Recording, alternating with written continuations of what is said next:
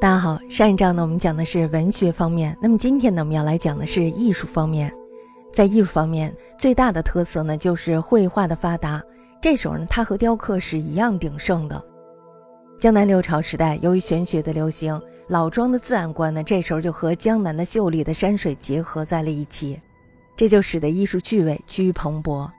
南方的绘画呢，这时候也彻底的摆脱了儒术的影响，而朝着纯艺术的方向发展。当时呢，画屏鉴赏法与画论呢，这时候就开始依次出现，这就为中国绘画史开拓了更广泛的天地。至于北朝呢，绘画并不发达，但是呢，雕刻塑像却异常的兴盛。我们大家知道，这无疑是与佛教的风行有关。北方的佛教呢，更胜于南方。我们上次说了，是因为北方的战乱太多了，是吧？而且他们的政治也需要佛教。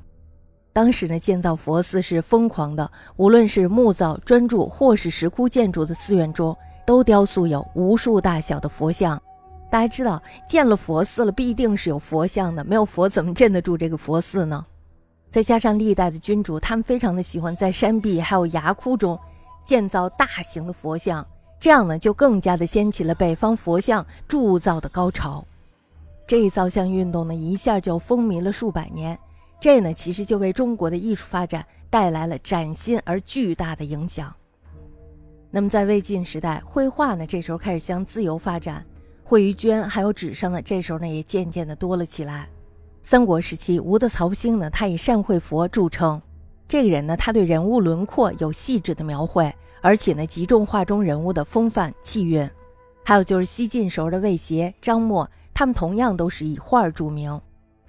东晋的时候，顾恺之咱们就不用说了，是吧？大名鼎鼎。这是曹兴的弟子，他非常善于绘制仕女山水，而且他是务求传神，史称其为画圣。他的这个《女史箴图》呢是绢本绘画作品呢，已经找不着了，现存的呢都是唐代的摹本。原来呢是有十二段，因为年代太过久远了，是吧？那么现存呢仅剩下了九段。为绢本设色，现在呢收藏于大英博物馆。这个作品呢描绘的是女范时期，有汉代的冯源以身挡雄保护汉元帝的故事，还有就是班婕妤拒绝与汉成帝同年。大家知道为什么是吧？他是为了避免汉成帝贪恋女色。其余各段呢都是描写上层女性应有的道德情感，带着一些教育的意味。这就跟我们那个连环画本一样。《女史箴图》呢，在中国初期绘画史上具有不朽的地位。南北朝时代，绘画呢，这时候就趋于蓬盛。著名的画家呢，有宋陆探微、谢其鹤，还有就是梁的张僧繇，以及北齐的曹仲达等等。梁元帝呢，非常的善于画国外的人物。谢庄呢，他是以木板画山川疆域，也是有非常重要的地位。宋朝呢，还著有《画山水序》。这是中国画山水论的开山祖，还有就是谢赫著的《古画品录》，这是中国最早的有关艺术思想和理论的专书，并且他还创造了六法，阐述图画的气韵、古法、复法、位置等理论，非常的有创意和见解。印度、西亚的画法也在此时呢，随着佛教传入了中国。西方的画法呢是着重晕染与明暗凹凸，其实说的就是光影效果。这些呢，对中国的人物画造成了深大的影响。又因为佛教的流行，佛像画呢，这时候也因此而盛行。张僧繇与曹仲达都是以专绘四壁闻名。张僧繇的画色彩是非常艳丽的，金碧辉煌；曹仲达呢，则创造了人物衣者的工笔新技法，这在我们后世的绘画界影响也是非常大的。北方的佛像雕塑运动呢，是波澜壮阔的。史书上呢是这样形容的，说它是千变万化，惊人炫目。当时呢，南方雕塑佛像的名家有东晋的戴逵、戴子瑜父子，梁的僧法月呢也非常的著名。他曾经以铜四万三千斤铸成了九丈金身，这个是非常可观的。但是大体上而言，南朝的雕塑规模以及技巧上的运用都是逊于北方的，他们都不如北方。北朝的佛徒呢，以修功德、求福报为目标，所以呢，朝野进行造像，大规模的寺院、殿堂、佛塔以及岩窟造像。由于朝廷帝王权贵所推行，所以呢，它的主要内容呢就是为佛塑金身、岩窟巨雕，这其中呢就包括泥土塑像和岩壁雕像，以及浮雕、壁画等等。民间呢这时候就有了为造像而结社的团体出现，他们供养的佛像呢多属于碑像。雕铸佛像所耗费的钱财达到了惊人的程度，但是呢，由此也创造出了不朽的佛教艺术。任何一种艺术都是要钱来堆垒的，是吧？像我们现在中央美院的学生一样，他们的花费是非常高的。北朝的石窟造像呢，前期以敦煌还有就是云冈艺术为重心。孝文帝的时候呢，他迁都华化之后，重心呢这时候就转移到了龙门石窟。敦煌的鸣沙山东面的断崖上有一个千佛洞，大家都知道是吧？